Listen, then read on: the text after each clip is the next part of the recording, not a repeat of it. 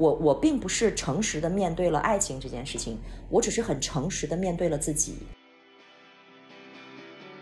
我面对自己在爱情这件事情上的贪婪，啊，然后，呃，找到了一个跟这种贪婪的天性和解的办法。其他的我都忘了，我只记得他当时跟我说，他说爱情就是你，呃，愿意为对方奋不顾身啊，就是你，你其实就是把对方放看得比自己更重要。哦，那我做不到。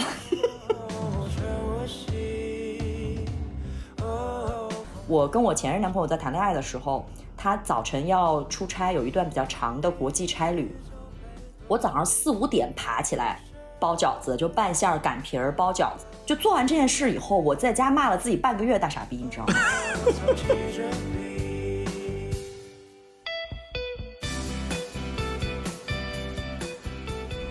大家好，我是酸奶哥，这是新的一期酸奶哥聊天社。啊，这期节目呢？呃，我跟咱们的嘉宾祥姐已经约了很久了，呃，一直想在线下录，但是反正就凑来凑去没凑上时间。然后我想这个还是不要等了，我们就线上录吧。那希望今天这个飞书是给力的啊，能够少一点实质。呃，开场的时候要介绍一下嘉宾，那我觉得还是让祥姐自己介绍比较好。祥姐你自己来吧。好，那个大家好。呃，我叫李想啊，然后这个我是一个四十岁的中年少女，嗯，我是出生在新疆啊，然后呢在南京生活了十年，北京、上海、广州加起来生活了十年，后来有一次到厦门出差，觉得很棒，决定生活在这个城市，所以我现在生活在厦门。呃，过往的经历呢，我做了七年的电台节目主持人。后来去了上市公司、咨询公司，然后我现在是一个独立顾问、CEO、教练，呃，大概就这样好了吧？什么身高、体重什么之类的要报吗？应该不至于吧？这个节目？不用，不用，不用。那个可能回头有需要你再报啊。好的啊，这个懂了，明白。嗯。呃，然后是这样啊，就是我发现你刚才又加了一个词儿啊，那个呃。因为原先我跟祥姐约的这个题目啊，叫一个四十岁的女人依然寻求灵魂伴侣。嗯，然后祥姐刚才又把这个“女人”的这个词儿给改了啊，叫一个四十岁的中年少中年少女，对吧？在待会儿我得我得解一下这个题，就是我想一个词儿一个词儿跟。想姐讨论一下，OK，哇，跟你们这个直男路讲这种话题，他就会进入到很无聊的一个解题模式，难道不是走走感性路线吗？天哪！我相我我相信想姐可以把这个呃把我这样这个这么这么规整的拆成一个词儿的聊，依然可以聊得很生动。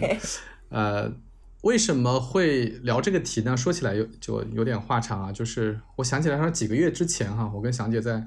厦门的时候，就我忘了是为什么了，反正我们就突然说起这个，然后就觉得这是一个特别好的题目，我们就决定录这个题目。但是回头等我想起就在想这个题目的时候，我就发现这个题目里面充满了偏见。对，就是有很多很奇怪的词儿啊啊，比如说啊，我一度把这个题目记错了，记成了一个四十岁的女人依然寻求爱情。对。但是祥姐就纠正我哈，就纠正我说，不是爱情，是灵魂伴侣。对，所以我想，呃，聊的第一个题目啊，就是为什么它不是爱情？为什么不是一个四十岁的女人依然寻求爱情？啊，当然也不是婚姻啊，而是灵魂伴侣这么个词儿。这这是个好问题。其实今天大家，其实今天大家看到的这个题目已经是。被酸奶哥纠正过的，他说他保证他定的这个题目一定会有很多人感兴趣，他就否掉了我想要的题目。呃，我我前面其实还有补充完整的话，他准确的说是一个四十岁的呃独身主义者啊，然后他为什么还在追求灵魂伴侣？你刚问的那个问题很好，为什么不是爱情？我觉得，呃，爱情在今天它不太是一个人的事儿，它。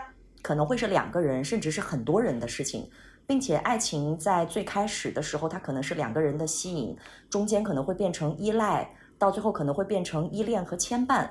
它它它太复杂了，它不是我想要的关系。我想要的非常的简单，它是爱情的很多个面相，每一个面相都可以由一个灵魂伴侣带来，呃，它是不不太一样的象征，所以我觉得爱情是一段双向或者多项之间的关系，而灵魂伴侣这件事情，它就是我我认为的。就我认为他就是我的灵魂伴侣，甚至他本人可能都不一定知道，但是他在我的这个支撑当中，他就是我的灵魂伴侣。他可能不知道我是这么定义他是我的灵魂伴侣的，但是他给了我这样的支撑。我的爱情可以切成很多个面相，然后每一个面相可能会由一个承担着。职责的灵魂伴侣扛走了这件事情，所以对于我而言，我甚至会比较抗拒两个人之间的来回的这样的关系。我觉得这件事情是很复杂的，我不太能处理这样的关系。所以，爱情是我很准确的不想聊的词，或者说不适合形容的词。呃，我追求灵魂伴侣，它应该准确的说是爱情的多个面向的切片。我不知道这个回答是不是准确啊？但是这个是我最近几年才理清楚的一个情况。嗯。哎，这个这个这个解释有点复杂，你你让我试着理解一下啊。嗯，呃，首先，灵魂伴侣在你定义里面是一个单向的词儿。是的。也就是说，你你觉得他是灵魂伴侣，第一，他可能也不知道。嗯。第二，他也没有把你当成他的灵魂伴侣。是的。啊，这是个单向的关系。是的。然后，呃，另外你又说了一个词儿，说你说这个灵魂伴侣是爱情有很多。面，然后很多个面相，每一个面啊，每一个面相都可能有灵魂伴侣。对，这个怎么怎么理解啊？嗯，我我我举个例子吧，就是我有一段时间非常的热爱民谣，呃，热爱到我只要在家，因为我那段时间几乎都宅在家里面，二十四小时就是一直在播这个民谣，嗯，然后。我我就不说名字了哈，然后我就迷恋上了一个民谣歌手，他的歌就会在我这里二十四小时的单曲循环，几乎是单曲循环。嗯，然后我就会尝试去看他写这个歌的时候，当时是什么样的一种情况，然后我会发现他当时可能陷入了那种极大的孤独感。嗯，然后那一段时间，我觉得他是我的什么样的一个象征呢？就是那种孤独的共鸣。就我只有很小很小的一个碎片里面会感到感受到孤独，那个碎片特别小，但是就在那个缝隙里面，他跟我是有共鸣的。所以每当那个情况出现的时候，我就会播他的歌，然后我就会觉得我找到了一个陪伴我一起孤独的人，有意思吗？不是陪伴我消减孤独，而是陪伴我一起孤独。我我我想那个歌手他也不可能认识我，我我是有途径去认识他的，但我觉得没必要，因为我觉得那个歌里面塑造出来的那个吟唱的人。他就是我那会儿最需要的那样的一个状态，所以我说灵魂伴侣他不一定，他不一定要知道他是我的灵魂伴侣，然后他也，他他甚至不一定是我认识的人，那那甚至不一定是真实存在的人，但是我在那一刻，我觉得我跟他的那个那个灵魂有高度的契合，就在那个切片里，我觉得非常的 OK，特别好。然后再举一个例子，是我我这几年，呃，他他很像是一个。在我的切片当中，在在那个关系当中，那种很依恋的那样的一个角色，就是我遇到很困难的事情的时候，我会告诉他；或者我在遇到一件事情，别人都认为我行，但只有我觉得自己其实没那么行的时候，我会把我害怕的那一面去告诉他。他甚至不一定需要给我什么答案，他不一定告诉我你该怎么办，他就会告诉我说：“呃，又怂了。”或者说：“哎呀，你不一定什么事儿都行的，怎么可能什么人什么事儿都行呢？”但是。我我可能需要一个真的活的人来听我说我没那么厉害。就这个人其实过往的四年左右对我都挺重要的。我们一年到头也见不了面，一年可能来回信息的时间大概就十几次，但是都是在我那种那种情况下，就是我只能告诉他说，你知道吗？我最近遇到一个事儿，其实我怂了，我我根本干不了，我根本干不好。然后他可能就会说一下，我不知道为什么会对他这么样的放心。所以我在想说，我要的不是爱情。我要的为什么是灵魂伴侣？是因为我我所理解的灵魂伴侣的这些集合，它是一定大于爱情的。呃，然后另外呢，爱情它有一定的，就对我而言，我我有一定的障碍。我不是一个会在爱情当中相处的人啊，我我我特别不会。其实坦白讲，我保持独身主义有一个很重要的原因，是我三十岁左右的时候突然发现我有一个巨大的能力缺失，就是我不会谈恋爱。我我不会，我没有办法在。恋爱关系中做一个好的自己，所以我就选择了做舒服的自己。反倒是做舒服的自己以后，我突然发现，哎，其实可以有灵魂伴侣这件事情，它它是可以满足我对爱情的所有幻想的。嗯，它是有很多个面相，然后在那个面相当中，它就真的让我看到了更好的自己。嗯，你刚才讲的这段，我有两个问题要追问你。嗯，第一个就是你刚才讲了，就举了两个例子哈，一个是孤独的时候的一个灵魂伴侣，一个是你觉得呃受挫了，或者是我不知道，就是反正反正比较沮丧啊，比较受挫，比较有失败感的时候的那个灵魂伴侣。但是我我作为一个在旁边听的人，我知道不是，但是我有一个非常自然而然产生的问题，我听起来这个灵魂伴侣很像工具人啊，就是 我需要了。OK，我找你，我也其实不需要你跟我说什么，我跟你说完了我就 OK 了。想姐，如果我代入一下，就是比如说，如果我的朋友，呃，只是需要我在他的一个切面里面出现的时候，嗯，我其实还是会觉得有点失落的。啊，就是我不知道，就就是我我我我先表达一下啊，就是我们可能对这种关系的，嗯，看法不一样。就是我会希望我在我朋友的生活中是重要的。他这个重要，如果我被告知说我只是在那一个切面里面重要的话，呃，当然就是比如说我的朋友他需要帮助时他会来找我，这点让我是觉得呃挺开心的。但是当我知道我只在那一个 specific 那么小的一个切面里面有存在的意义，在其他所有的切面里面我都没有存在的意义的时候，我还是会觉得非常的失落的。哎，我把你这个场景翻译一下，我会发现咱俩脑回路真的不太一样，我们对理解这件事情的。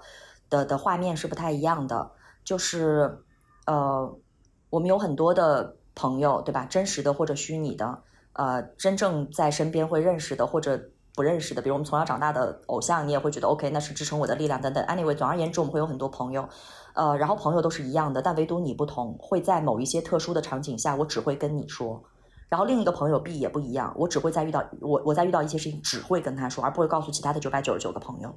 你有没有觉得我们俩描述的画面不太一样？嗯嗯，是不一样。对我，我不是只找你这一类的事情，或者我不是只有在在在在在认怂的时候找你倾诉，而是就一千个朋友，但是只有在这个时刻的时候，我会唯独只有只有你，我只愿意跟你讲。嗯，我我我我理解你说的这个差异啊。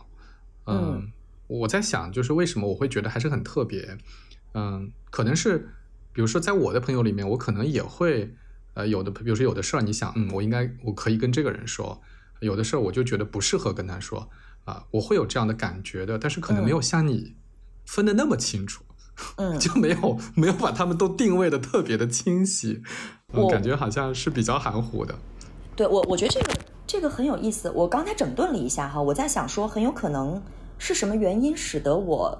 非常斩钉截铁的跟你说，纠正那个题目，我说不是爱情，是灵魂伴侣。呃，我觉得这里面有一对矛盾，矛盾是我对爱情的诉求，就是我对那个完美爱情的样子，可能会会要的太多了。然后我在爱情当中擅长处理爱情关系的能力又弱于很多人。我是我我我真的我不会谈恋爱，我我不会在爱情中相处，我我没有办法。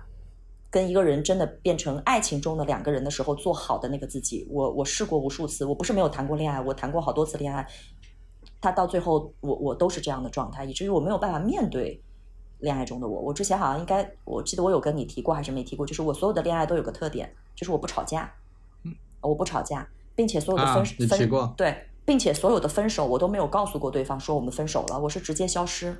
我直接消失在这个城市。对我跟我前男友之前那个北京前男友的分手，就是我我我在他周一上班以后，我就直接。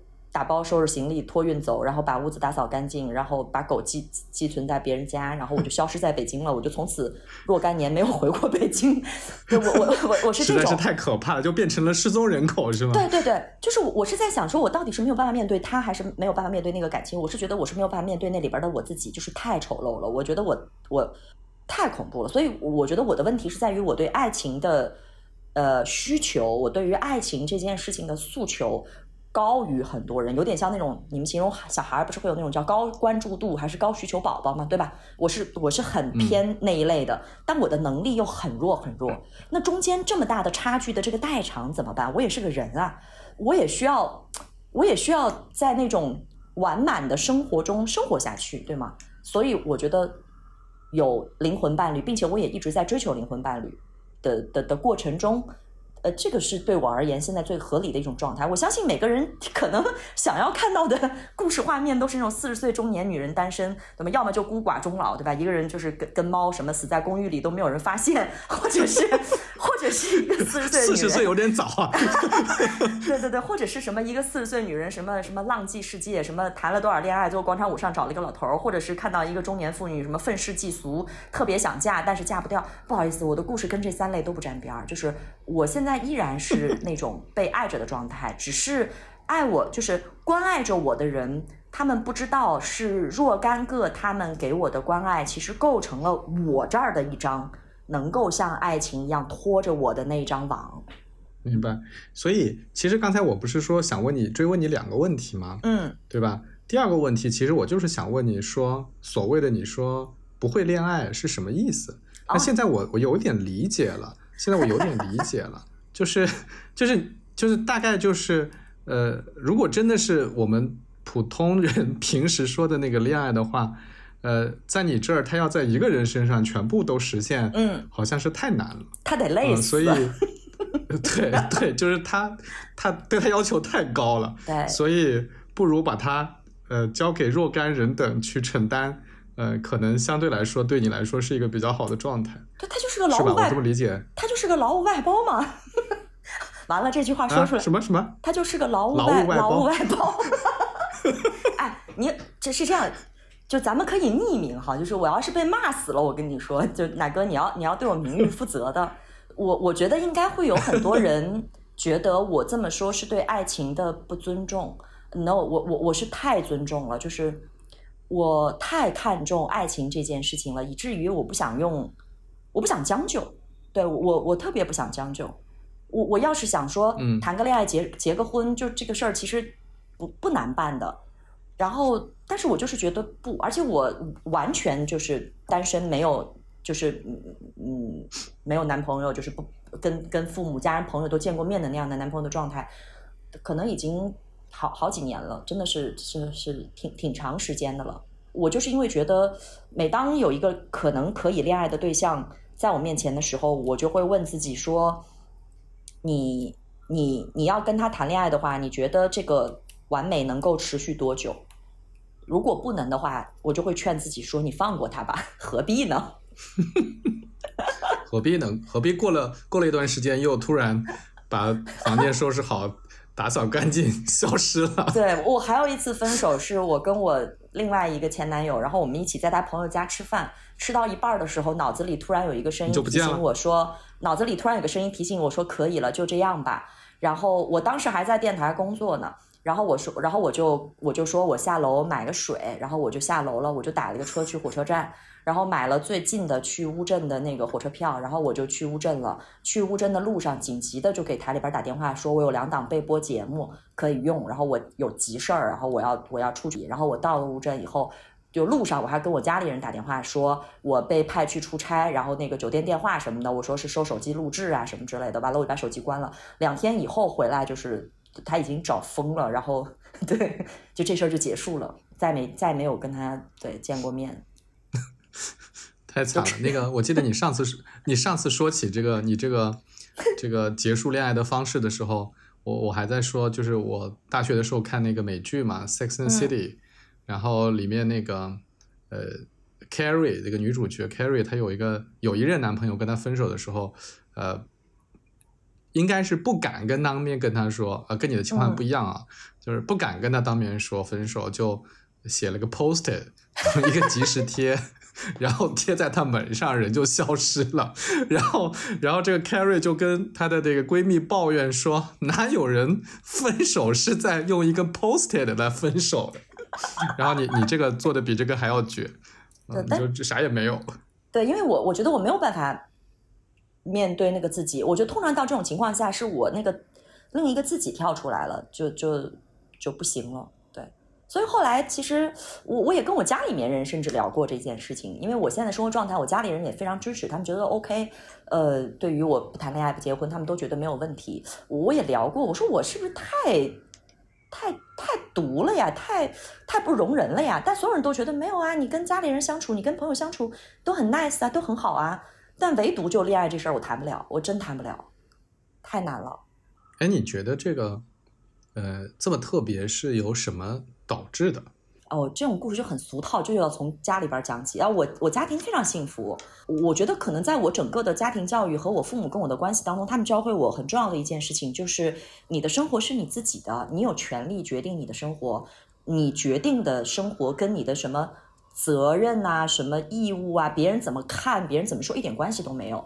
就这个是我爸妈带给我的很很很好，我不知道我不知道能不能叫好啊，就是我觉得是很强烈的一种观念。你比如说我小时候，因为我我我爸妈都是呃这个知识青年上山下乡嘛，后来这个呃他们在一起结婚之后有了我，然后等生完我以后，我爸妈就开始找青春。啥叫找青春呢？生完我以后，我爸妈开始上学。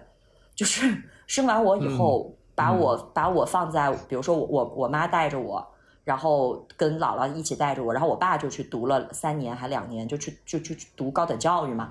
然后那个我爸回来以后，我那会儿应该是三岁还是几岁，然后我妈又去读师范的院校，就我就被放在奶奶家。就是我我在想说，这个故事如果往悲情里写。你你你可以在今天去，假如我长得拧巴了哈，我可以去哭着说，都是我的原生家庭，什么我从小什么没有父母陪伴在身边，我是爷爷奶奶轮流，什么姥姥姥爷轮流带大的。但我觉得不是，就我我后来观察过我爸妈，我我是觉得他们提起他们在上学的时候如何给一个一两岁的小孩画画写信。啊，他们如何在听到班上的生活委员喊说某某某你来信了，就就掉眼泪，因为知道里面有我的瞎涂鸦的东西。在讲那些的时候，我们都会觉得是很美好的回忆。然后他们那个时候就年轻的时候做自己，然后我十几岁就出来读书嘛。那个时候其实，呃，家里的我因为我们家全是穿，就是全部都是公职人员，然后他们对我有可能会想要有别的规划。比如说，希望能够走一些法律的路线，他们觉得我嘴皮子利落，可以 做这个事儿。但我当时就就不想嘛，所以我当时就选了其他的路的时候，也是我妈挡在所有人前面。我记得我我印象太清楚，我妈跟我两次谈话。第一次谈话是我妈，我妈我妈是搞那种招办工作的，就她很很知道，就是你你上什么学，你应该怎么选。但是她就问我说，是不是你想上？我说我想上。她说：“你为什么想上？”我说：“我从小就有一个当老师的梦想，干啥我都不开心，我就干这个事情开心。”我妈说：“那如果你想上，咱就上。”我说：“那什么舅舅、姑姑、姨妈什么，他们找我问我怎么办？”我妈说：“你不用管，我全给你拦下。”等于，因为我妈很确认，就是你的事儿嘛。后来我去南京读书前一天晚上，我我妈送我上火车之前，我跟我妈就是睡在一张床上。我没有，我从小都是，我很小就一个人睡。我们家没有那种什么。就是把你当个孩子一样的，没有，就是很独立。所以我从小到大印象中没有什么在妈妈怀里做宝宝的感觉，没跟我妈一块儿睡过，什么牵手上街都没有的，就都跟大人一样。跟我妈特像我班主任，特别尊敬她。然后呢，我们俩就睡在一张床上。第二天我就要坐火车去南京了。然后我妈那番话，我我我觉得我我到死都记得。我妈说，我小名叫丫丫啊，她说丫丫，她说，呃。妈妈呢？明天送你上火车，也就送你到这里了。他说：“以后的路呢，到底是明是暗，是直是弯，妈妈也不知道。以后呢，就得靠你自己了。就是你选的路，你选的生活，你自己走了。妈妈没有办法再给你什么指引了。”我这段印象特别深，所以我后来我到了学校以后就上学，然后。大学的时候跑到电台去做嘉宾，结果被看上，在电台的时候就做了主持人，啊，然后自己挣钱，从电台搬出来住宿舍。二十岁的时候过生日，给自己用在电台挣的钱买了个房做生日礼物，然后决定不去我的专业的的的方向工作，而是继续留在电台。到后来决定离开南京，呃，换城市、换工作、买房、卖房、创业。没有一件事情是告诉过我家里人的，都是办完了跟他们讲。然后我爸我妈都那种哇牛逼厉害，我爸妈都是这种，他们觉得很正常，因为这是我的事儿嘛。哦，我关于我那个不谈恋爱不结婚这件事情哈，我大概三十岁左右的时候，我爸跟我谈过一次，因为那时候有一次很很严重的分手，就是都你想都到父母层面了，很严重的分手，就是大家就会以为往一块往一块走了嘛。后来只有我坚持要分手，然后我爸很认真的跟我谈了一次。我爸问我说：“嗯，你你是不是就是在这段关系里就不开心？”我说是。你是不是一定要分开？我说是。我爸说分开以后你一个人过是不是就高兴？我说是。我爸说那咱就分。然后隔了几年，三十三十多、三十一二的时候吧，对。然后我爸我妈又跟我聊天嘛，就说：“哎，你也不谈个恋爱？”哇！我说谈恋爱太麻烦了。我说这样多好。我妈说那没有人追你吗？我说来，我拉开门让你看看门外排的队。然后我妈就在那狂乐。我妈说：“我妈说有人追就行啊，对吧？这也挺好的。”对他就是觉得那种这是你你的生活，他只会在意说，你你你你你是不是假开心啊？所以我觉得我我觉得可能跟我爸妈这种，就是允许自己自私一点，过自己的生活，对自己决定自己生活的样子。你你不用对任何人有交代的，你有什么交代呢？没不需要的。我我爸妈自己的日子也不需要对谁有交代。嗯，我刚想，我刚刚还想替你总结一下。就是 嗯，看来就是从小的教育就是自私是可以的，就自私加一个引号啊，自私是可以的，不需要你不需要呃对别人有交代，感觉就是嗯，对，好，这个就是这个这个是有很大影响的，对，把自己放在所有价值排序的第一位，我我个人觉得在今天这么多元的价值观里面，应该是被允许的吧。对吧？就是对，但是我想，我想，我想反问你一下啊，就是我这个没有，我也没有答案啊。就所以是不是我们平时讲的爱情也好，婚姻，婚姻当然更复杂了，呃，它本身就意味着啊，你得对别人有交代，因为它是两人相互关系嘛。然后就意味着你你就不能，或者说至少呃，得把另外一个人也摆到同等重要的位置。啊，你就不能把自己摆在最重要的位置？是是是不是有这个可能哈？嗯，有可能。我也没答案。嗯，如果要是特别理性的分析一下爱情这件事情哈，我我会觉得爱情只有在它产生的那一瞬间是很美好的，就是两个人那种火花出现，然后你爱上了对方。从从生理和化学上面来讲，它不就是？那种什么什么荷尔蒙、什么多巴胺、什么什么什么内啡肽的反应嘛，对不对？那那那一段过了以后，其实我我们都是在爱情当中，我们希望对方成为更好的对方。其实我们总是说，在爱情中我成为了更好的自己，我真的没这么认为。我看到了很多人的爱情，他们其实，在在爱情中是拼命的，就是让有点让对方好的意思。我我为你付出，我我爱你，我为你怎么样？对，往后慢慢的，我觉得当他被加入了一些责任呐、义务啊、依恋啊，我哦，我这里一定要声明一下，不然我真的会被骂死。就是我尊重爱情、敬畏爱情，我也觉得婚姻是可以很美好的。我也见证过很多很美好的婚姻，包括我父母的婚姻也很美好，他们是彼此的初恋，一直到现在就非常美好。所以我才会觉得说，呃，可以有另外一种，是说由于我要把自己摆在第一位。因此，我就不要去碰那些两人并行的关系，就就 no，不要碰，不要碰，对，太复杂了。是，是我，我，我，我，我想起来，就是我读大学的时候，就刚开始大一吧，然后我们班有个女同学跟我一起在那个教学楼自修的时候，我们俩就讨论起爱情这个话题来了。嗯，当时她正在喜欢我寝室的一个室友，然后，然后我就问她，我说。那你觉得什么是爱情呢？嗯，其他的我都忘了，我只记得她当时跟我说，她说爱情就是你，呃，愿意为对方奋不顾身呢，就是你，你其实就是把对方放看得比自己更重要。哦，那我做不到。对，就是所以就是所以我就在说嘛，就是可能我们平时讲的那个爱情，它其实至少在那个 moment，就是你说的那个瞬间，哦，他是要把对方看得比自己更重要的。我在想，我是不是有个 bug？就是我在我在工作中和朋友交往中，我都会把自己放在很后面，利益分配的后面，或者是。比如说我我我多操心点儿啊，或者我多担待点儿啊，什么？我觉得这都 OK，唯独在爱情里不可以。我不知道为什么，就是在恋爱、婚姻、爱情这几件很私密的事情当中，对我只只能把自己放在前面，我只爱自己。我有个，我有个，我有个不好的，呃，不是不好啊，就是呃呃，反正呃，不管政治不正确，是不是正确吧，就是。我感觉就是说到爱情的时候，你就警觉了，哎，对，就是，对吧？就是那些工作关系啊，什么都还行，没关系啊，就你们在前头没关系。然后一到爱情就警觉，不行，这这事儿不能不能把我放后边。我我有这感觉，对我我挺怕我挺怕几个词的，我我特别怕一类词和一类电视剧和故事啊，我特别怕那个就是挖野菜那种王宝钏那种，你知道吗？这不傻吗？脑子有问题吗？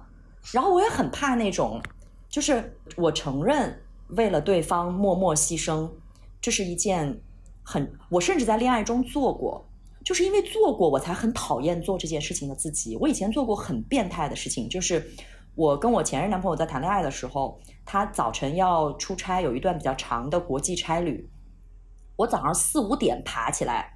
包饺子就拌馅儿擀皮儿包饺子，完了，因为北方人讲出门的饺子进门的面嘛，对吧？早上包饺子，然后让哥们儿六七点能吃上饺子出去赶国际航班。就做完这件事以后，我在家骂了自己半个月大傻逼，你知道吗？就是我太讨厌那样的自己了。我觉得你我只感动了我自己，就是那件事情，我后来很很理性的想了一下，我我我到底是在感动我自己，还是真的打心眼里在爱他？我觉得。我很客观冷静的想了一下，我觉得我有作秀的成分。不是速冻饺子咱不能吃吗？哎，小姐，你你这个又让我想起另外一个我我自己朋友的故事，就是正好是性别倒了一下啊。他就说当时他去美国，然后那个时候谈了个男朋友，然后呢，就是她跟这个男朋友的关系呢就没有到达她想要的那种状态啊啊，但是呢，她又很。需要这个男朋友，这么说起来有点工具主义啊，就是因为她那个学校离她住的地方其实有点距离，她一旦想在学校里晚自修，她就没有校车可以出去，然后她自己又不会开车，所以她其实需要她男朋友开她那辆呃买来的很破的二手车，呃把它带回去，嗯嗯，所以妥妥工具人的，还是交通工具，对对对。对，但是有一天，他就突然呃意识到这个关系并不是他想要的，他就把它给断了啊。原因就是有一天早上他睡过头了，就是比如说假设是八点来接他吧，他他那个早上睡过头了，结果那个男生呢就坐在他的车里头就等他。那呃一种解释就是说他想让他多睡一会儿，不想吵醒他。他就坐在那个车里等他，等了整整一个小时。然后当他九点钟醒来开门，发现这个男生还坐在那车里等他，而且那个天特别热，就是是一个特别热的夏天。然后这个男生呢也不开空调，我忘了是那个车坏了，空调坏了还是咋的，反正他就不开空调，这整个人在车里面就热成了那种浑身都淌着水的那种状态。嗯，然后。我我这个朋友就完全没有感动，他只是觉得很可怕。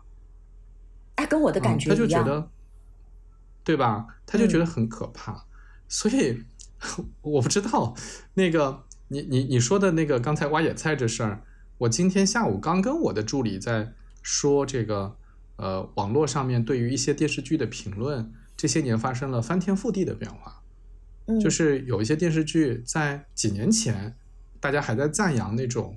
啊，为了爱情不顾一切付出的状态，然后这几年都变成了为啥要这样呀？那个那个，自己好好的日子过着不香吗？干嘛要去过那个苦日子呀？就我我觉得还，我觉得你可能走在了前面吧。你早在十几年前，然后 就已经是现在的价这个看法了。这个里边我也遇到过，就我遇到过，应该还是在我还还可能。十上中学的时候，呃，包括上大学的时候，就就是这这个这个这个男生是从中学的时候追我，然后后来他去外地，然后等我上了大学以后，他也在继续的一个等于学长追学妹的一个老土的故事。我我我到后来就觉得说，我我哪怕就是地球上就是就剩我们俩，我也不可能就让人类绝种吧，我也不可能跟你在一起，就是因为他写血书给我，你知道吗？你知道这你知道这事儿多可怕？就这事儿太可怕了，你会觉得他我对你一点想不到感动，就包括那种什么你在宿舍楼下什么弹吉他的事儿，有别的男生做过，还有那种什么在你楼下默默等待什么，这种事儿只会让我觉得可怕。我可能是一个对那种浪漫过敏的人，我对浪漫严重过敏，一到这种事儿我就会觉得你把自己放的那么低微，我怎么可能爱上你呢？你都不爱自己，我怎么可能爱上你呢？但问题是我一谈恋爱就会变成挖野菜的，你知道吗？特别讨厌，所以我就觉得我不能干这种事儿。嗯，真的，我上回我早上给我前男友包包饺子这个事儿，我骂了自己半个月，就是我每天路过厨房都骂自己一句大傻逼，每天都这样。你有病吧？我就说自己瞬间就醒悟了啊！你这就属于非常快的就醒悟了。真的，但但那会儿就早晨做的时候特别辛苦，完了还就是特别感动自己。他一出去，我就会觉得我有病吧？对，所以我就觉得我不能干这样的事儿。这种恋爱我谈不了，我没有办法处理恋爱关系，我没有办法处理恋爱关系的我的位置和他的位置，这是我很没有办法处理的。我觉得这个位置如果处理不好的话，这个爱情关系没有办法将就，它不是我想要的那个关系。你说会不会未来可能到我七老八十，突然遇见一个老头儿？也可能是年轻人，对吧？然后，然后这关系摆的就很对，对吧？他也足够爱自己，我也足够爱自己，我们都欣赏对方自私的样子，是有可能的。嗯，但是我只能说我现在还没有遇到，所以，所以我才说这不一定不是爱情，不是说一个四十岁的女人还向往爱情，啊啊，这个不是我，我对爱情的向往是大过很多人对爱情的想象的，所以我只能用灵魂伴侣来去拼成这张网。哎，我是一个织网的人。嗯。那个，咱们前面那个题聊了好久啊，然后我想聊第二个题，也不是第二个题吧，就是咱们这个题目的第二个词儿，就是那个四十岁。就是第一是你刚才改了一下，你还说，呃，我我本来说四十岁的女人嘛，然后你改了一下，你说四十岁的少女，中年少女。对对对，我对这个词儿其实不是特别好的印象。嗯，就是嗯，挺多我身边的同龄人。会说这个词儿的，啊，中年少女，我老觉得有点矫情，嗯，啊，就是有一种非要把自己，你就就非要把自己扭成少女的感觉，就像就有点换个性别的话，就有点像这个，我也挺讨厌很多人说出走半生，归来仍是少年的，就就什么男人一辈子都是男孩之类的，我也觉得有点矫情，嗯，啊，这个当然这是我的个人观点啊，嗯。然后，呃，我其实觉得，就是题目里面特别强调四十岁本身也是挺有偏见的，啊，但是，呃，撇开这个偏见不提啊，就是我想问问你，就对你来说，四十岁啊，或者中年，或者这样的词儿，它真的有所不同吗？我我先说中年少女这个词儿哈，这个我我觉得我忘了我第一次在哪见这词儿了。但是我看到中年少女的时候吧，我就很喜欢这个词儿，我她很活泼，就是因为正常情况下说到中年，大家都会说中年妇女嘛。就通常情况下，当讲到中年妇女的时候，大家对她是有一定的刻板印象的。比如说，大概率中年妇女，大家会觉得已经有沧桑感了，并且有疲倦感，她有疲倦感和疲惫感在里面。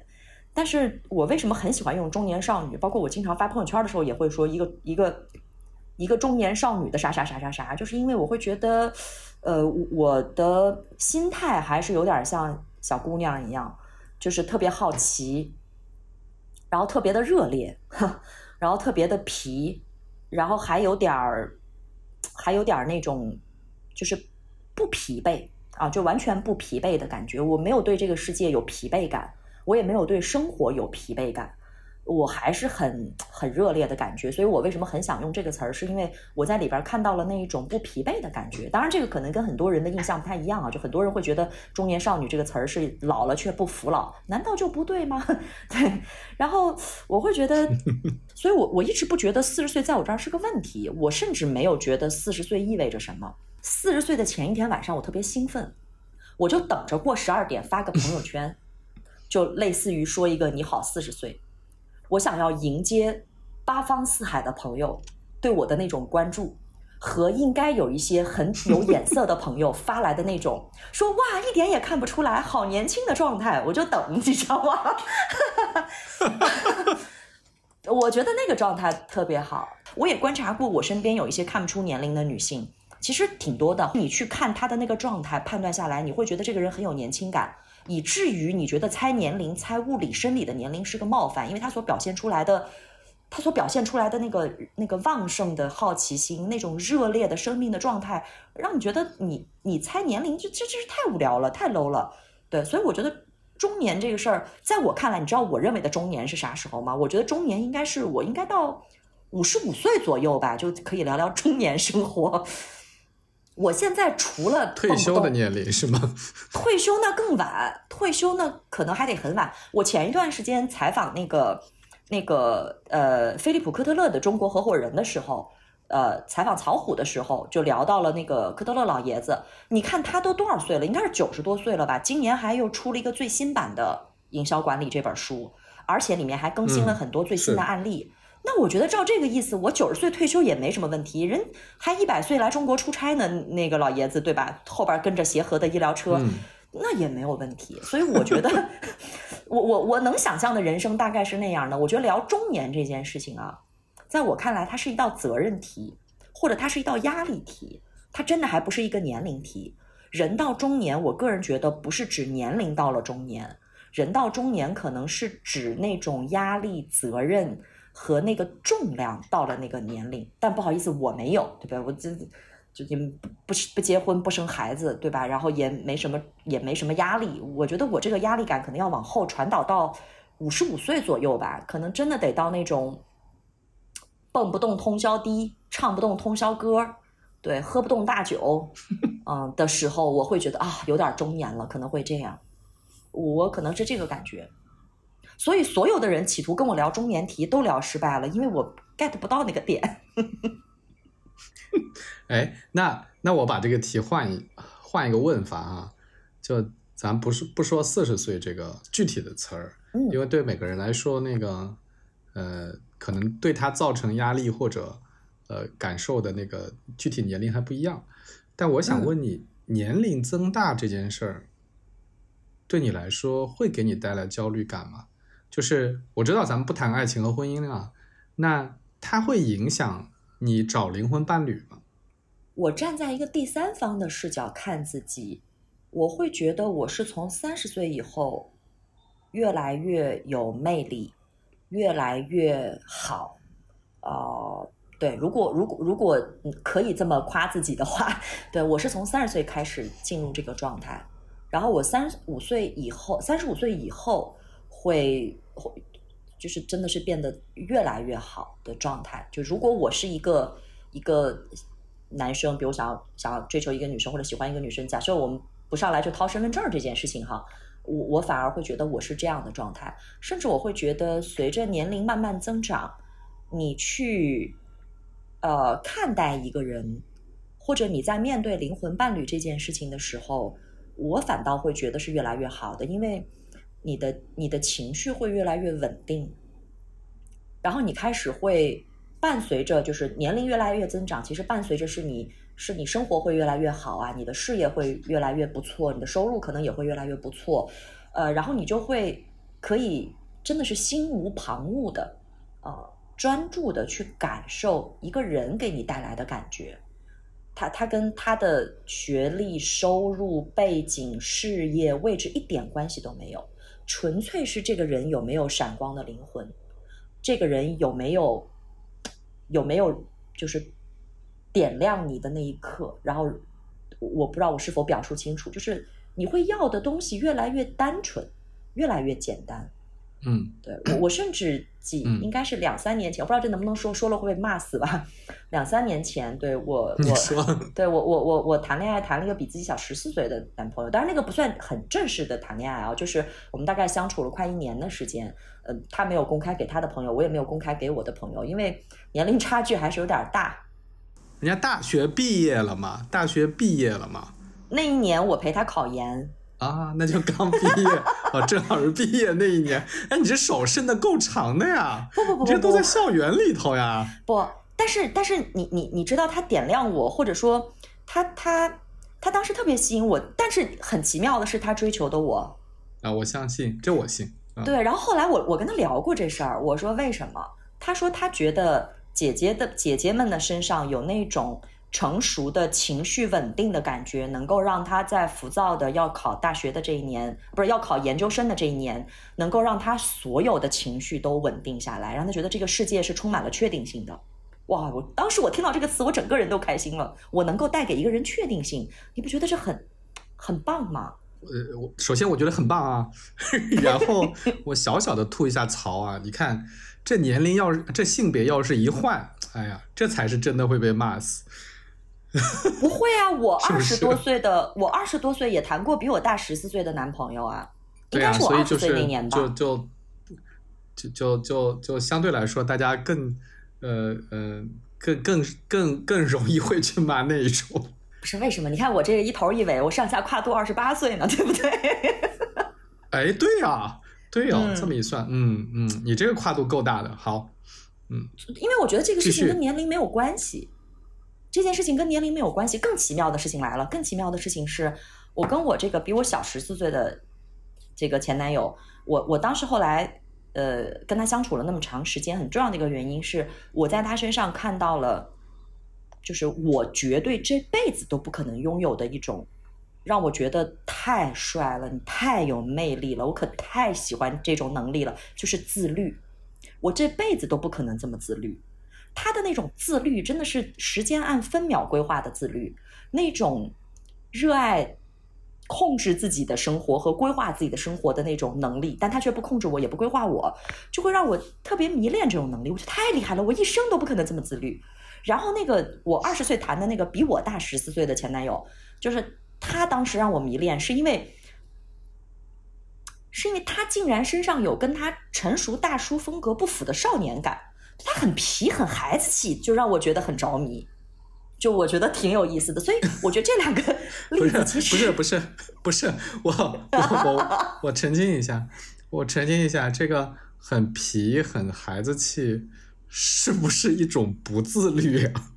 不，那个是比我大十四岁的前男友，就是那是我二十岁的时候。我知道呀，我知道呀，我就想。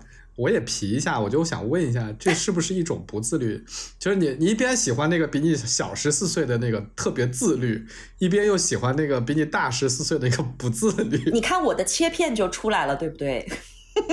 啊，果然是又又绕回去了。嗯，好。对。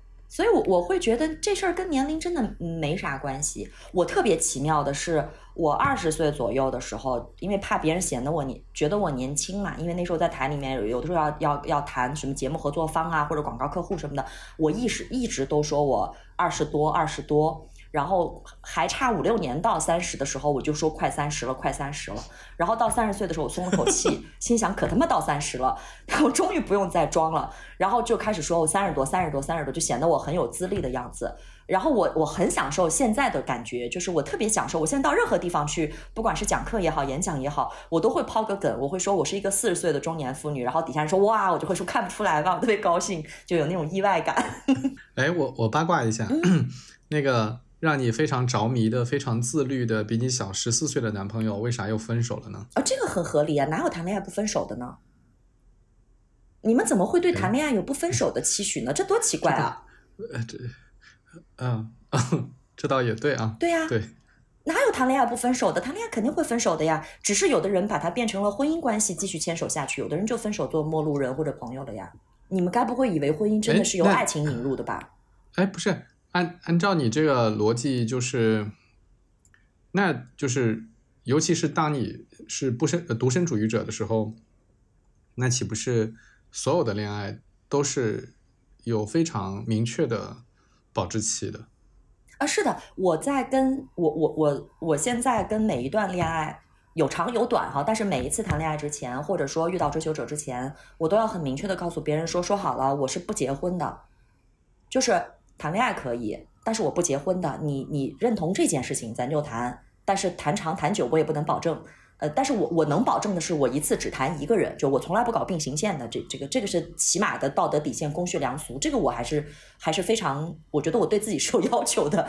然后我都会讲清楚，说好了，我不结婚呢，就是要谈恋爱可以，你先想清楚这件事情是不是可以，就搞得我每次都很像个渣男，就先讲讲清楚啊，我不会对你负责任的，我是不结婚的，就我一定不不结婚，不可能的，结婚这件事情是是是不可能在我日程当中的，嗯。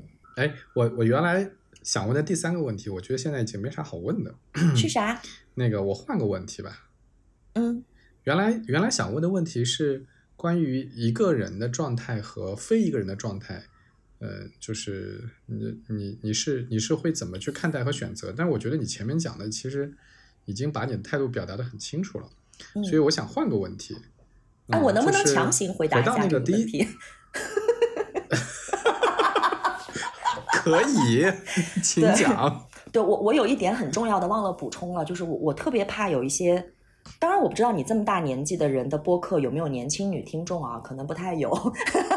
假如有的话，真的哦，我我我特别怕，我特别怕我把一些小姑娘带歪了。我我觉得有一点是我一定要声明的，就是我我会认为，嗯，你你你是否需要谈恋爱？你是否需要结婚？它有一条你不得不面对的很理性的能力线，它是跟跟这个恋爱婚姻线之间是彼此成代偿关系的。这个能力线包括了你是否拥有一个人把日子过好的能力，是否拥有把一个人把日子过漂亮的能力，是否拥有一个人把日子过幸福的能力。他们之间是不一样的。就是你能养得了自己，这是一种能力；你能一个人也把生活过得很幸福，这是另外一种能力。我我有一个很大的 bug 和问题，就在于我兴趣太过于广泛，我喜欢的东西太多，以至于我在生活中如果填一个恋爱和婚姻进来，我的时间就不够用了。对，就是我我我一天当中、一周当中能够分配给谈恋爱和和和和这个这个结婚的时间是非常有限的。我我不可能有家庭生活这件事情的，因为我我每天我我我要看书，我要刷剧，我要运动，我要跑步。然后我要去看海，我要看日出，然后我要去很多有意思的地方。我喜欢一个人待着，然后我可能会看点没营养的东西或者有营养的东西。我还要见很多朋友，就是，呃，然后我又是一个需要一定时间让自己充电的人。这个充电真的是你所理解的物理意义上的充电，就是我需要充分的。我统计过，我一个人起码要独自待八到十个小时，我的能量才会恢复去面对第二天所有的事情。这个一个人独处的八到十个小时的时间，如果我有婚姻或者我有恋爱，我是抠不出来的。所以在这个过程当中，我觉得它既有我自己的那一条能力线，使得我不用代偿，我不用谈恋爱和婚姻这件事情，我也能把日子过幸福。就是一个人能过和一个人能过幸福是两件事儿，我也能过得很幸福。还有一个就是我自身的这种。独处充电的奇怪的需求，我在想是不是什么哪个外星走的时候撤离把我给落下了，就是留了这么个 bug。我我真的是统计过，我要是没有这个时间，我第二天无法面对任何人任何事儿。独处对我而言是一个非常重要的事情。嗯，霞姐，我觉得你这个也不是外星 bug。嗯，就是我觉得很多哪怕选择了婚姻爱情的人，他们也需要独处来充电，就是。网上不是有很多梗吗？呃，一个男人回家以后，非要在车里坐一会儿才能上楼，啊，就诸如此类吧，诸如此类吧。也就是说，他们共处的那个时间反而是耗费能量的，所以他需要独处时间。我觉得，我觉得你只是把它呃明确化了，你把它明确，或者是又回到第一个话题，就是我把，就是我把我自己。呃，允许我自己不自私，允许我自己把自己放得很前面，就是我特别尊重自己的这个要求，以至于我所有谈恋爱的事情都要配合这个事情，配合不了那咱就分开吧。对，嗯，我在想就是，呃，所谓的那个配合，呃，很多人之所以要配合，也是因为有很多呃非自己的因素吧，有很多其他的因素，这也是为什么今天当大家更多的把目光转向自己的时候，就是更多的把自己放在前面的时候，就会发现，呃，为了去追求一个婚姻和爱情所需要的那个配合，非常的耗费能量。哦，我我觉得这个逻辑是非常非常自洽的。嗯，有道理。哎，我我我想问那个，我刚才想绕回去问的一个问题，嗯，就是咱们这个题目原来不是叫一个四十岁的女人。中一个四十岁的中年少女 依然追求灵魂伴侣吗？那你一开始的时候就举了两个例子，说，哎，你看我有两个切面都是有灵魂伴侣的，那你就是已经有一些灵魂伴侣了吗？当然，你还在找吗？你还在找灵魂伴侣吗？灵魂伴侣也有淘汰，也有淘汰迭代的这个说法吗？你这话说的，不好意思，我笑的有点太那个了。呃，我我觉得没有淘汰的意思，就是还是那句话，你你你，就像你刚刚问我说，你们为什么会分手？我反而问你，怎么那谈恋爱不不就是得分手吗？对吧？所以没有人规定怎么灵魂伴侣就要一辈子嘛，他可能他可能慢慢的，就是你你这么想象好了，就是我的灵魂它是一个五彩灯球，然后每一块点亮对应了一个能照亮我的灵魂伴侣，但有可能。我我那一块就换颜色了，然后那个那个人可能就变成我正常的朋友，他可能从头到尾都不知道他曾经是我的灵魂伴侣，或者也有一些原因，可能我们慢慢就就淡了，或者说他可能也有呃自己的一些事情或者安排。我觉得这个事儿人人生这个事情啊，它就跟那个我们坐那个地铁一样，就是一站上来一站下去，一站上来一站下去。嗯，我们经常会说说有谁会跟你一直到最后呢？就司机啊，对不对？你你你就是那个那个司机，其实就是大家上来下去，上来下去，你你你要接受有人离开这件事情。所以对于灵魂伴侣这件事情，我从来没有停止过。呃，不能叫寻找，我觉得我没有用寻找这个词，它不能用寻找，不然就很像捕猎的过程。我觉得这个非常对不礼貌，就是对这个灵魂不礼貌。它它特别像是。那应该是什么词？是是无意中的的的那一种磁场，很无意。比如说，可能你你你认识了一些新的朋友，然后你突然会发现说，其实可能有一个人就是，也有可能是在老朋友的过程中就。就他一直都在，但是你们可你可能觉得你们就是朋友，但是你突然可能有一个契机，你会发现说他才是最懂你的那个人，他才能明白这是怎么回事儿。所以我觉得灵魂伴侣这件事情，它就特别像那个那个霓虹灯的那个灯带，特别像地铁，人上了又下，灯泡亮了又灭。你你你不能去收集它，但是你也不能就任由它暗淡掉。我我觉得还是保持那种。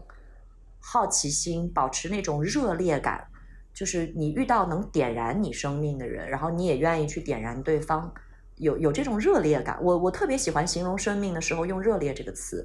你带着热烈感，你才会去面对下一段旅程，面对下一个人。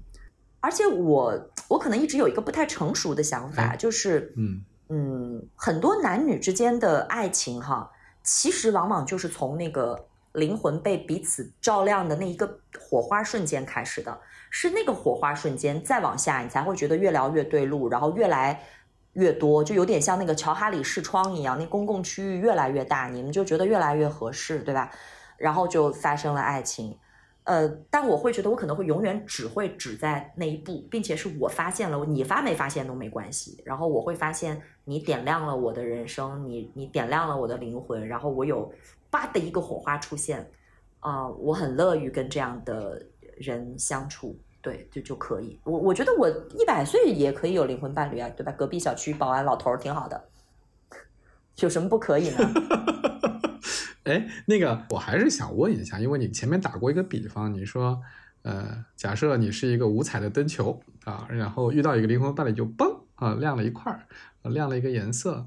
那我想问，作为一个四十岁的 中年少女，呃，你这过程当中你遇到过很多的灵魂伴侣，请问这个五彩灯球现在亮了多少了呀？十来块儿。啥？就累计累计累计就是亮过，我们用亮过，好吧？就是用那个曾经亮过或者正在亮着，我们都叫它亮过，好吧？嗯，这些你嗯应该应该有十几块嗯。那它整个有多少块呢？我怎么知道？我在期待着，对不对？好，那我我还有一个追加的问题，就是你你前面已经就是已经不抱我感我感觉已经不抱希望了，就是说这个不可能有一个人能够满足所有的切面哈，所以 所以可能就是每个人就能亮一块儿，你真的不期待吗？你真的不期待有一天遇到一个灵魂伴侣，可以把你那个五彩灯球大部分都点亮吗？嗯，应该说我不否定这种可能性啊，我不否定这种可能性，因为我对我对人生的态度是说它是未知的。呃，我我现在唯一能确定的是，我我不要婚姻这种形式，就是我肯定不结婚，我也不要小孩儿，这两个是我非常确定的。为什么呢？因为这两个它是有。独特程序的，你你理解我意思吗？它是有独特程序的，但是我并不排斥，或者我并不我并不否认，我也并不抗拒，说会不会未来有一天我遇到了一个人，然后我们就很合适，他就是那个中央集成电路，哎，一个充电器，我灯球全亮了，完了怎么都合适，对吧？然后一直过到老，甚至彼此眼含爱意，把对方送进小盒子里。我我我觉得有可能，我不抗拒这种可能性，我只能说我不抗拒这种可能性。但是在这个过程中，如果他跪下来求婚，说你嫁给我吧，game over，这个事情就结束了，我就就没有了，对，然后你就消失了，对，我就消失了，我就消失了。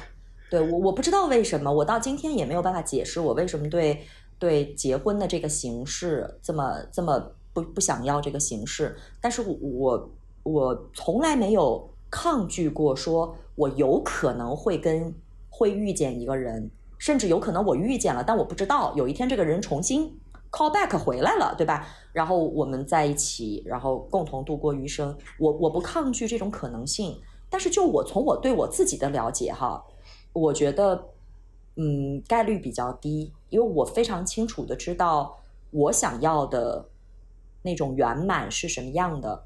我想要的那种圆满，我觉得对一个男人的要求太高了，不是能力上的要求，我觉得是对于这个人的的的的各方面，就是就是那个有点像那个能力模型，你知道吗？冰山以上，冰山以下，它全在冰山以下。我觉得这个还是挺难的，嗯嗯，特别难。可能是我对自己太诚实了。我特别认为，当自己想追求的东西是一对矛盾体的时候，它是合理的。就比如说我刚举的那个例子，我希望这个人既自律，但是又冲动，或者说又又皮，我觉得很合理啊。有这样的要求，难道不合理吗？对吧？对吧？我希望这个人 既冒险又沉稳，很合理呀，难道不可以吗？我我太了解自己是个什么德性了，所以我觉得。我我并不是诚实的面对了爱情这件事情，我只是很诚实的面对了自己。我面对自己在爱情这件事情上的贪婪，啊，然后呃找到了一个跟这种贪婪的天性和解的办法，并且这个办法的前提是不违背公序良俗，不伤害别人。我我觉得这是我目前能够找到的最好的解法。嗯，哎，我我想问的问题都问完了。嗯，祥姐，你还有什么想聊的吗？嗯，可能有一个是是是是想要补一下，我觉得就是当当我们在聊呃什么爱情啊、灵魂伴侣啊、婚姻这件事情啊，我我其实有一个点不不太跟别人，就是我不太我我对于一个人能陪伴你一直走下去这件事情啊，我我其实是有一个没那么美好的画面的，就是嗯，每个人来到这个世界上都是为了离开嘛，我没见过谁活着离开这个世界的。我我觉得爱情最好的样子，它可能就是两个人在一起的时间。但是我特别不能接受的就是看电影的那个落幕的时候的那个字幕。我每次到电影院去看电影，当那个电影结束落幕的时候，那一瞬间都是我觉得特别伤感的时候。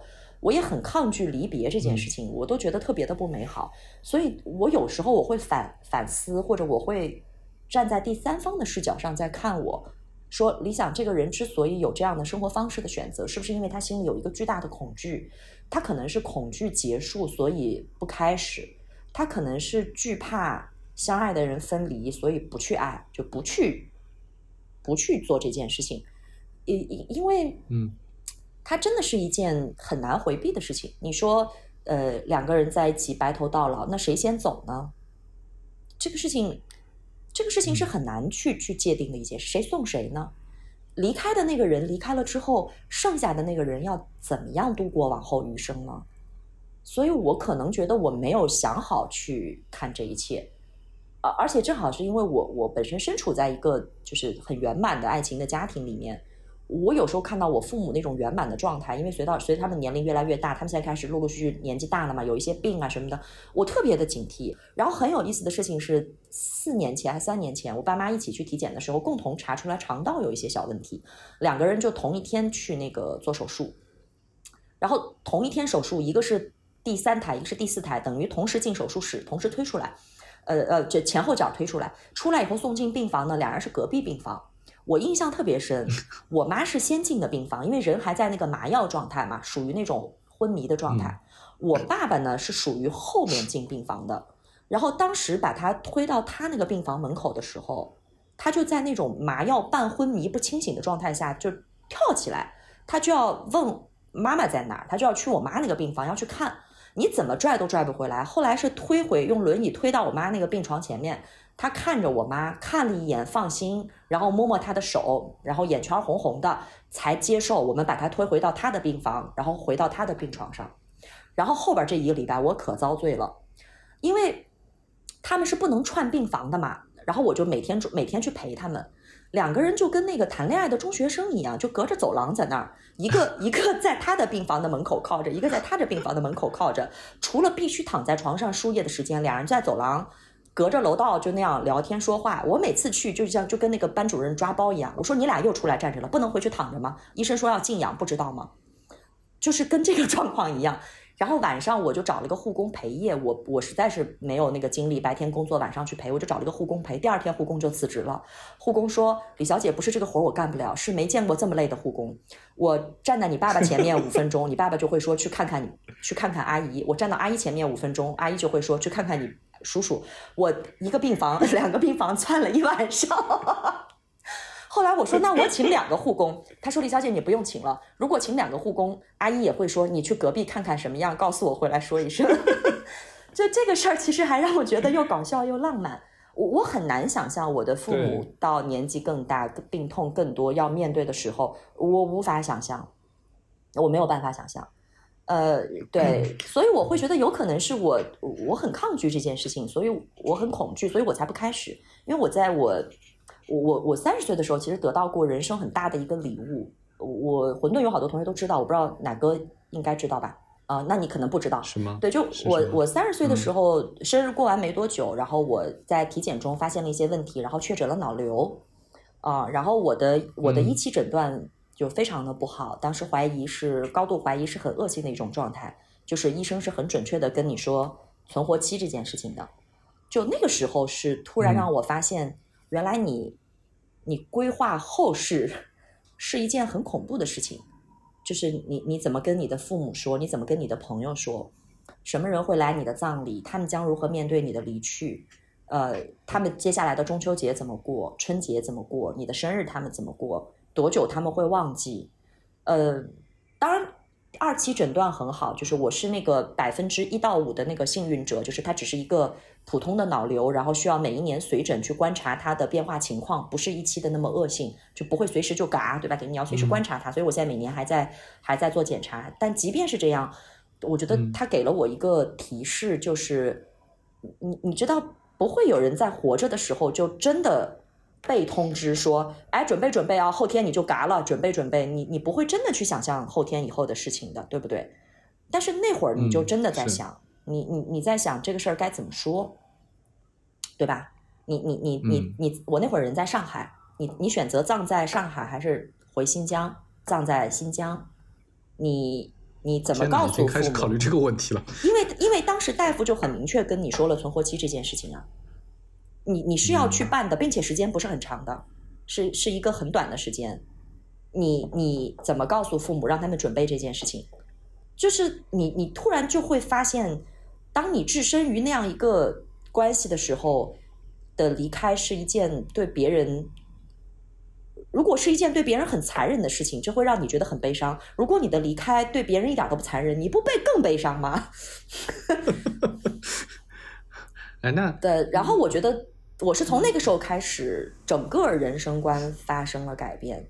我每一天都是按照我明天就离开的感觉去过这个日子，就是你就会觉得特别的赚了一天，嗯，所以不太想留什么嗯后遗症，什么你说留下个老公，留下个孩子，这这这事儿多恐怖啊，对不对？对，所以我会觉得我为什么？想姐啊，嗯，就是你说到这儿的时候，我就觉得又跟你刚开始说的时候矛盾了，嗯，就是你开刚开始的时候特别自洽的说。嗯，你之所以是这样的一个态度对待，呃，爱情也好，嗯，婚姻也好，呃，是因为就是你从小就被告知说你可以把自己放在最前面，对吧？对，你不用向任何人有交代。对。但是你看啊，就是你你又对自己的这个其实还剖析的还挺清楚的。对。就是你其实又有很大的一部分的原因是，是因为。考虑到了要向别人交代，不管这个人是谁啊，他可能，嗯，就比如说是父母啊、朋友啊，这样，你看你又又又考虑了这一点。我觉得可能人啊，我觉得本来就是矛盾体。如果没有从小的那种你是给自己活的的这种观念，我可能就会在那个时候就垮了，就就是遇到那个事儿的时候。但是我觉得我后来能那么冷静的去处理，包括。嗯，第二次诊断的时候，大夫告诉我说：“哎，其实他是一个还可以再观察观察，看会不会变成坏孩子的的的的小肿瘤的时候，我就会真的意识到什么叫你的人生是你自己的，你只能对你自己负责。我觉得他这样反而让我加深了那个感觉。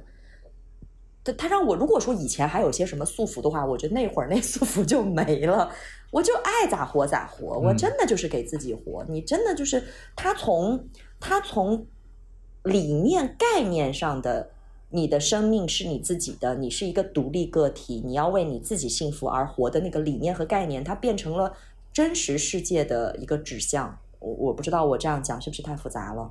嗯，对，它就是一个真实知行合一了。对，啊，而而且而且很妙的一点是，你接下来的每一年都是赚的。每一年都是赚的。我每 我每一年最紧张的时候就是复查的那几天，我他妈特别紧张。然后只要复查完了没事，我就我操又赚了一年。我这一年可得撒欢儿活，我可不能有什么遗憾。对，他就是这样。所以我想恋爱就恋爱，想分手就分手。然后当我觉得谈恋爱不能满足我的时候，那么就用灵魂伴侣来让我的情感灵魂寄托更丰富。然后我想在哪里生活就在哪里生活，我想干什么就干什么。我觉得不用跟任何人交代，因为事实证明，当那个瞬间出现的时候，你你跟谁都交代不了，那何不自洽？你跟谁都不用交代，你就踏踏实实把自己活好。嗯。但是事实证明是，当你把自己活好以后，我会发现，就是我我家里人其实是很开心的，就是他们会觉得你是真的就是快乐。对，然后我我因为我有弟弟嘛，然后我弟妹也经常讲说说我操，我就是嫁进来才认识你，我他妈但凡早几年认识你，我都不会结这个婚，我一定跟你成好朋友。我说我我说我说我要但凡知道嫁进来的是这么好一个姑娘，我都要劝劝你不要嫁给我弟。他婚姻有什么好的呀？我就老逗他，但我是真的觉得婚姻很好，就是他有他特别好的一面，因为我弟弟和弟妹的婚姻也很美满，他们也非常的非常的相爱，就。所以我觉得，嗯，反倒是因为可能我身处于这样的环境当中吧，我我我不需要用，可能用用用爱情的载体来证明爱是存在的，我就可以肆无忌惮的这么过日子，可能有点这么个意思在里边吧。我不知道今天讲的是不是太。太招人骂了，我特别担心，就是男的男的听众听完说这女的什么呀，女权。我也特别怕女的听完了以后说这女的这这都没讲清楚，这我特别怕就是 把人给带偏了。我相信我相信不会，嗯，我相信不会。我觉得我觉得挺好的。那个感谢祥姐今天跟我们讲了这么，至少在我看来是非常独特的，嗯。我都不知道该说是对待什么的态度，呃不管是 对非常独特的人生态度，啊，然后那个也祝愿祥姐的这个灵魂的这个叫什么五彩灯球啊，这个可以不断的此起彼伏的乒乒乓乓的这个亮起来。对，你你知道这个画面一直亮到一百岁。对，这个画面可以很美的，就是有一天我真的离开了这个世界，我办一个葬礼，我就一定要放一个巨大的五彩五彩灯球，然后大家一起坟头蹦迪，你们觉得很美好吗？就是我的灵魂在闪耀，我的灵魂在闪光。好的，OK，谢谢。好，谢谢小姐。好，谢谢海哥。拜拜。拜。mask dropped into London at night. Floating on the hard away, mine